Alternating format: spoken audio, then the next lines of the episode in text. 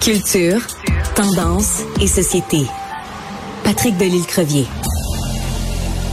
C'était toute une soirée de télé hier soir. Euh, vous avez sûrement été très nombreux à être scotchés vraiment devant votre télévision. À Radio-Canada, il y avait euh, le gala des Oliviers. À TVA, il y a eu Sortez-moi d'ici, il y a eu La vraie nature, il y a eu La voix. Et pour nous parler de tout ça, ben, il y a Patrick Delisle-Crevier, journaliste culturel au 7 jours. Bonjour Patrick. Bonjour Sophie, ça va bien? Oui, ben moi j'ai pas eu le temps de tout écouter. J'ai fait un petit peu, euh, disons, des petites percées d'un côté, une petite percée de l'autre, parce que honnêtement, sinon, il aurait fallu que je passe quoi huit heures devant ma télévision. Euh, toi, t'en as regardé un bon bout. Euh, il se fait de la bonne télé au Québec, Patrick, hein? Quand on regarde ce qui s'est passé hier soir. Ouais, c'est complètement fou. Et non seulement j'ai la chance d'en regarder des bons bouts, mais j'ai aussi la chance d'être en direct à la voix euh, donc, je suis à la voix le dimanche soir, donc je vois ça euh, euh, en direct et je suis en contact avec les candidats peu de temps après. Donc, c'est, c'est je suis choyé le dimanche soir de, de faire partie de cette belle équipe de médias de la voix. Et donc, oui, effectivement, ce fut une grosse soirée je me suis couché tard parce que j'ai essayé de rattraper un peu des oliviers. Ouais. Et ce matin, euh, ce matin, j'ai euh, c'était sortez-moi d'ici, puis euh, la vraie nature. Donc oui, on fait de la bonne télé au Québec et les dimanches soirs sont bien garnis. Bon, bien garni. Alors écoute, on va les prendre euh, un par un. La voix, donc c'était les premiers directs, donc euh, les euh, demi-finales, c'est ça? Moi, je suis toujours mélangée, demi-finale, quart de finale, je suis toujours mélangée. Mais c'était les premiers directs, donc beaucoup d'émotions. Qu'est-ce que tu retiens de cette soirée-là? En réalité, c'était les quarts de finale. Voilà. On a deux semaines de quarts de finale. Bon. Hier et dimanche prochain. Donc, ce que je retiens, en réalité, les meilleurs sont. tu sais, il y a des fois où tu écoutes la voix, tu dis Ah, maudit, est parti, est parti, j'aurais dû voter. Mais hier, c'était. Oui. Moi, je trouve ça que les quatre meilleurs hier sont encore de la partie. Ils passent en demi-finale et donc, c'est une bonne nouvelle. Et bon, d'abord, je vais te faire entendre un extrait qui est mon coup de cœur de cette soirée. Mais Sophie, je te dirais même que c'est mon coup de cœur de l'année. Ah! C'est ma candidate chouchou. J'en ai une autre, mais elle, je l'ai regardé hier sur scène, puis là, on avait la, la, la, il y avait les autres candidats, il y avait la, la, la, chanteuse de The Bodyguard et tout, et on ne voit qu'elle. C'est une star en devenir. Je parle de Stephanie Beyond. On l'écoute à l'instant.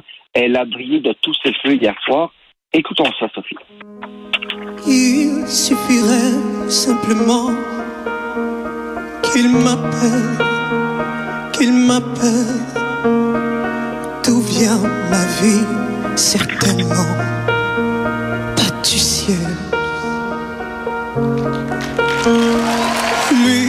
Donc, elle fait partie de l'équipe de Mario euh, Pelcha, si je ne m'abuse. Et euh, Exactement. Écoute, moi, ce que j'apprécie, c'est que, tu sais, quand on dit euh, la voix, bon, c'est une qualité d'interprétation. Et euh, ce qui manque parfois aux interprètes, c'est qu'ils ont une voix parfaite, sont capables d'atteindre les notes et tout ça, mais il n'y a pas de ressenti, il n'y a pas d'interprétation. Ben, avec elle, oui, il y a clairement une interprétation, il y a une compréhension du texte, il y a un message, il y a quelque, il y a du, il y a du vécu derrière cette voix-là. Il se passe quelque chose quand elle chante. On, a le goût de la prendre dans nos bras après. Euh, c'est une fille qui a un parcours, bon, elle a été écorchée et tout, euh, situation familiale difficile et tout. Et hier, rappelons-le, cette chanson qu'elle a chantée, c'était pour son, euh, son père qu'elle n'a pas connu, qui s'appelait Si seulement je pouvais lui manquer une chanson de Colagero. Oui. Et donc, qui n'est pas très connue au Québec, une chanson qu'on a découvert hier un peu plus, mais euh, écoute, elle s'adressait à son père qu'elle n'a jamais connu et qui lui manque. Elle a ce, père absent dans sa vie et tout, et elle s'adressait à lui hier. Donc, ça a donné euh, un moment, un beau moment d'émotion. Et je te gêne de la voix cette année, c'est tu sais, euh, Charles Laportune me disait hier soir, Patrick, la voix cette année, c'est comme le Québec. C'est comme, c'est représentatif. oui, tout à fait. Oui, exactement. Par exemple, on a eu Jay euh, de l'équipe de Corneille qui est arrivé avec une version complètement transformée de Pleurs dans la pluie de Mario Pelcha. Et donc, lui aussi, ça a été. Et donc, ça fut une magnifique soirée à la voix hier. Et je te laisse enchaîner avec les autres émissions, Sophie, parce que Il y en avait d'autres. Il y en avait d'autres. Oui, mais je veux juste finir. Donc, euh, ce que je retiens de ce que tu dis, c'est que au sein de chacune euh, des équipes, euh, les, les gens qui ont été repêchés, enfin qui ont qui ont gagné, c'est exactement ceux précisément que toi tu aurais souhaité voir ah gagner et passer à la prochaine étape, comme Julie Saint-Pierre et tout ça. Donc, donc, donc, Mouna, Julie Saint-Pierre, ouais. c'est des candidats de haut calibre. Bon, alors ça va être à suivre évidemment. écoute, moi, évidemment j'étais intéressée, veux, veux pas, à écouter La Vraie Nature hier soir, puisque mon collègue euh, Stéphane Bureau y était, euh, en compagnie euh, d'Ingrid Saint-Pierre et de, voyons, j'ai un trou, ben, de Varda. Comment je peux oublier Varda? Voyons, excusez-moi. Excuse-moi, ma belle Varda. Non, c'est vraiment, ça s'appelle un trou de mémoire.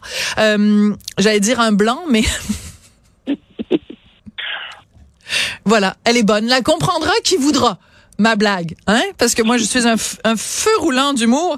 Euh, et donc, euh, et ben, il a fait des confidences, une confidence assez euh, surprenante à l'émission La vraie nature hier.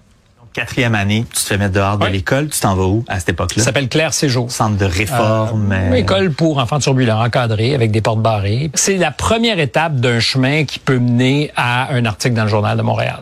Euh, les chances pour que je rate ma vie étaient tellement grandes. Et tu dis, si plein de gens, des moments extrêmement euh, serrés, n'avaient pas été là. Wow. Je n'existe pas.